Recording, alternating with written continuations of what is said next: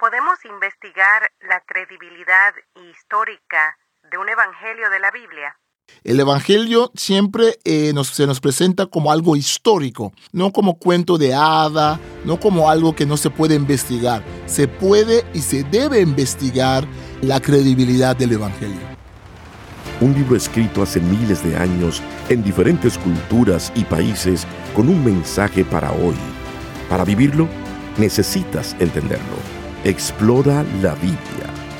La primera Biblia de estudio en audio que te ayudará a profundizar más en la palabra de Dios. Expertos biblistas explican los aspectos históricos y culturales que facilitan la comprensión del texto. Explora la Biblia. Y comenzamos con el capítulo 3 del Evangelio según San Lucas. Y aquí comenzamos con la predicación de Juan el Bautista. Juan el Bautista es el mensajero anunciado por el profeta Isaías. Su misión es la de preparar al pueblo de Israel para la venida del Mesías. La hora del juicio se acerca y Juan exhorta a las personas a que se arrepientan de sus pecados y sean bautizados. ¿Qué más nos puede dar a modo de introducción para este capítulo, doctor Winnet? Sí, bueno, esa parte donde habla sobre Juan Bautista es muy conocido. Un aspecto muy importante de Lucas es que Lucas es también tiene un aspecto de historiador. Como hemos visto en los primeros cuatro versículos, él le dice, estimado Teófilo, yo después de haber investigado todo cuidadosamente, lo voy a poner en orden. Ese aspecto de historiador de Lucas lo podemos ver muy bien en este capítulo y vale la pena cuando uno esté leyendo para que se fije en cuáles detalles nos da Lucas para ubicar la historia de salvación dentro del marco histórico del mundo greco-romano. Escuchemos entonces el capítulo 3 del Evangelio según San Lucas.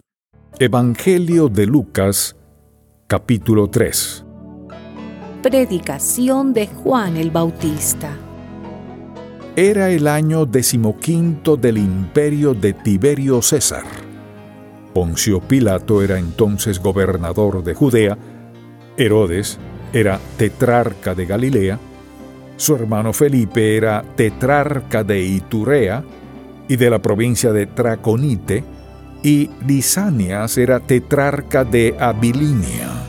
Anás y Caifás eran sumos sacerdotes. En esos días, Dios le habló a Juan, hijo de Zacarías, en el desierto. Juan fue entonces por toda la región cercana al Jordán y predicaba el bautismo de arrepentimiento para el perdón de pecados, tal y como está escrito en el libro del profeta Isaías. Una voz clama en el desierto, preparen el camino del Señor y enderecen sus sendas. Todo valle será rellenado y todo monte y colina será nivelado. Los caminos torcidos serán enderezados, las sendas dispares serán allanadas y todos verán la salvación de Dios.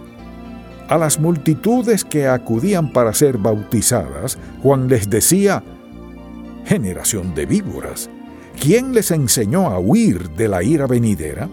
Produzcan frutos dignos de arrepentimiento y no comiencen a decirse, tenemos a Abraham por padre. Porque yo les digo que aún de estas piedras Dios puede levantar hijos a Abraham. El hacha ya está lista para derribar de raíz a los árboles, por tanto, todo árbol que no dé buen fruto será cortado y echado en el fuego. La gente le preguntaba, entonces, ¿qué debemos hacer? Y Juan les respondía, el que tenga dos túnicas, comparta una con el que no tiene ninguna, y el que tenga comida, haga lo mismo. También unos cobradores de impuestos llegaron para ser bautizados y le preguntaron, Maestro, ¿qué debemos hacer nosotros? Él les dijo, No cobren más de lo que deban cobrar. Unos soldados también le preguntaron, ¿Y nosotros qué debemos hacer? Y Juan les respondió, No extorsionen ni calumnien a nadie, y confórmense con su salario. Como el pueblo estaba expectante y todos se preguntaban si acaso Juan sería el Cristo, Juan les dijo a todos, A decir verdad yo los bautizo en agua, pero después de mí viene uno que es más poderoso que yo, y de quien no soy digno de desatar la correa de su calzado. Él los bautizará en Espíritu Santo y fuego. Ya tiene el bieldo en la mano, de modo que limpiará su era recogerá su trigo en el granero y quemará la paja en un fuego que nunca se apagará. Con exhortaciones como estas, y con muchas otras, anunciaba al pueblo estas buenas noticias. Además, Juan reprendió al tetrarca Herodes por causa de Herodías, que era mujer de su hermano Felipe, pero a todas las maldades que Herodes había cometido, añadió esta otra encerró a Juan en la cárcel. El bautismo de Jesús. Un día, en que todo el pueblo estaba siendo bautizado, también fue bautizado Jesús. Y mientras Jesús oraba, el cielo se abrió, y el Espíritu Santo descendió sobre él en forma de paloma. Entonces vino una voz del cielo que decía, Tú eres mi Hijo amado en quien me complazco. Genealogía de Jesús. Cuando Jesús comenzó su ministerio, tenía unos 30 años. Según se creía, era hijo de José, que fue hijo de Elí, que fue hijo de Matat, que fue hijo de Levid, que fue hijo de Melki, que fue hijo de Hanaí, que fue hijo de José, que fue hijo de Matatías, que fue hijo de Amós, que fue hijo de Naún, que fue hijo de Esli, que fue hijo de Nagai, que fue hijo de Mat, que fue hijo de Matatías, que fue hijo de Semei, que fue hijo de José, que fue hijo de Iodá, que fue hijo de Joana, que fue hijo de Reza, que fue hijo de Zorobabel, que fue hijo de Salatiel, que fue hijo de Neri, que fue hijo de Melki, que fue hijo de Adi, que fue hijo de Cosán, que fue hijo de Elmodán, que fue hijo de Er, que fue hijo de Josué, que fue hijo de Eliezer, que fue hijo de Jorín, que fue hijo de Matat, que fue hijo de Levid, que fue hijo de Simeón, que fue hijo de Judá, que fue hijo de José, que fue hijo de Jonán, que fue hijo de Eliakim, que fue hijo de Melea, que fue hijo de Mainán, que fue hijo de Matata, que fue hijo de Natán, que fue hijo de David, que fue hijo de Iese, que fue hijo de Obed, que fue hijo de Boz, que fue hijo de Salmón, que fue hijo de Nasón, que fue hijo de Aminadad, que fue hijo de Arán, que fue hijo de Serrón, que fue hijo de Fares, que fue hijo de Judá, que fue hijo de Jacob, que fue hijo de Isaac, que fue hijo de Abraham, que fue hijo de Terad, que fue hijo de Nahor, que fue hijo de Serug, que fue hijo de Ragu, que fue hijo de Peleg, que fue hijo de Eber, que fue hijo de Sala, que fue hijo de Cainán, que fue hijo de Arfasac, que fue hijo de Sen, que fue hijo de Noé, que fue hijo de Lamed, que fue hijo de Matusalén, que fue hijo de Enoch, que fue hijo de Yared, que fue hijo de Malalel, que fue hijo de Cainán, que fue hijo de Enos, que fue hijo de Sed, que fue hijo de Adán, que fue creado por Dios. Acabamos de escuchar el capítulo 3 del Evangelio según San Lucas. Ahí en el versículo 4 está esa parte así como que muy poderosa de parte de Juan el Bautista. Una voz que clama en el desierto. preparen el camino del Señor y enderecen sus sendas. Impactante y la manera en que habla Juan el Bautista era bastante directo. Lo más adelante dice generación de víboras. Sí, Juan Bautista es muy interesante porque Juan Bautista es, muchos lo llaman el último profeta del Antiguo Testamento en el Nuevo Testamento. Él tiene características de un profeta tipo Isaías, tipo Ezequiel, que, que ya con su apariencia impresionaba a la gente. Él comía miel y saltamontes, él llevaba ropa, digamos, de piel de camello. Entonces no era un tipo fino, era un tipo rudo, un tipo... Por eso también su, su discurso es muy directo, es muy fuerte, hay una urgencia para que la gente se convierte, ¿no? Hay una urgencia muy fuerte con Juan. El tiempo es ahora, la conversión tiene que ser ahora. Eh, pero antes de, seguir con, con, lo de Juan, que hemos escuchado, eh, vale la pena ver cómo, decimos en la introducción, cómo Lucas eh, establece el texto dentro de un cuadro histórico. ¿Y cómo lo hace él? Él habla de Tiberio, Tiberio era emperador. Eh, estamos hablando de em, los años 14 hasta 37. Cuando dice el año 15, estamos hablando, entonces comienza a decir decimoquinto año del imperio de Tiberio eh, César, ¿no? Más o menos 28 a 29 después de Cristo, está hablando de ese tiempo. Y tenemos Poncio Pilato, que aparece ahí, Poncio Pilato, que era prefecto o gobernador romano de Judea, Samaria y Dumea durante esos años. Y también habla de Herodes, que era Herodes el Grande, Herodes Magno, bueno, está hablando del hijo de Herodes Magno, Herodes Antipas, que gobernaba parte de Israel, la parte de Galilea.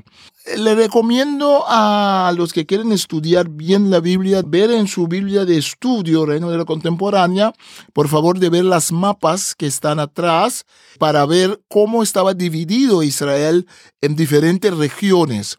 Cuando muere Herodes Magno se divide Israel en partes entre los hijos de Herodes Magno.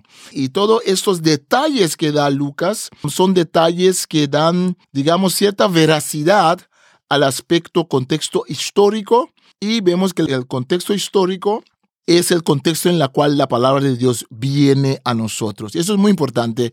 El Evangelio siempre eh, se nos presenta como algo histórico, no como cuento de hada, no como algo que no se puede investigar. Se puede y se debe investigar la credibilidad del Evangelio. En este capítulo también hay dos puntos importantes. El bautismo de Jesús y esta expresión hermosa, tú eres mi hijo amado en quien me complazco o en quien tengo complacencia. Y luego quisiera que también nos añada algo sobre la importancia de la genealogía de Jesús. La pregunta es, ¿quién va a validar a Jesús? Una de las preguntas más importantes en los evangelios es, ¿con qué autoridad hace Jesús lo que hace? ¿Quién valida a Jesús cuando Él habla? Y vemos que en cada evangelio hay textos que hablan justamente de ese tema. Cada evangelista de otra forma, a veces se parece, pero de otra forma. En este caso, em, en Lucas, muy importante es que Jesús, al ser bautizado, se identifica con la gente, se identifica con el pecado de la gente. Y esa identificación que hace Jesús con la gente eh, viene ahora, hay un testimonio de Juan, Juan da testimonio de quién es Jesús, pero ese testimonio no es suficiente, se necesita el testimonio de arriba, de Dios. Entonces, esa voz que suena, y también vemos el Espíritu Santo en forma de paloma, eso, entonces tenemos tres testigos en este caso. Tenemos a Juan Bautista que da testimonio, tenemos al Espíritu Santo que aparece en forma de paloma y tenemos la voz del Padre, ¿no? Entonces eso es muy común en textos de la Biblia hebrea de que se necesita tres testigos. Entonces se establece acá quién es Jesús de forma humana, Juan Bautista, pero también de forma divina, el Espíritu Santo y Dios Padre.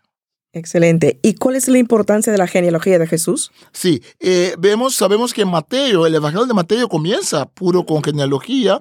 Esta genealogía de Lucas es un poco diferente de la de Mateo. Las genealogías son muy importantes.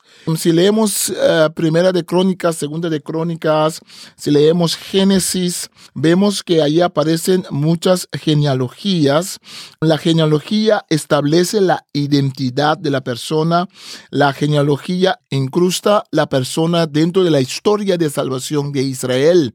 La gente de tiempo de Jesús no preguntaban quién eres, preguntaban familia de quién eres. Tu identidad está vinculada con tu pueblo, Jesús de Nazaret, Pablo de Tarso, Judas Iscariot, Iscariot quiere decir hombre de Cariot. Simón, hijo de Jonás, hijo de Juan. Entonces la gente se ve a sí mismo como parte de una colectividad, como parte de una comunidad. Entonces, tanto Mateo como Lucas establecen a Jesús como parte de la historia de salvación. Una diferencia muy importante de Mateo y Lucas en cuanto a la genealogía es que Lucas al fin y al cabo establece que Jesús es hijo de Adán.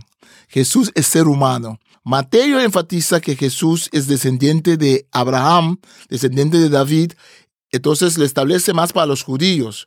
Pero Lucas da un tono más universal y vemos que el Evangelio de Lucas y el libro de Hechos de los Apóstoles eh, nos muestra cómo el Evangelio llega al fin y al cabo a todo el mundo, no solamente a los judíos. Y así lo describe al final del capítulo, que fue hijo de Adán, que fue creado por Dios. Este es el cierre del capítulo 3 del Evangelio según San Lucas y estamos leyendo la Reina Valera Contemporánea, edición de estudio un libro escrito hace miles de años en diferentes culturas y países con un mensaje para hoy. Para vivirlo, necesitas entenderlo. Explora la Biblia, la primera Biblia de estudio en audio que te ayudará a profundizar más en la palabra de Dios. Expertos biblistas explican los aspectos históricos y culturales que facilitan la comprensión del texto. Explora la Biblia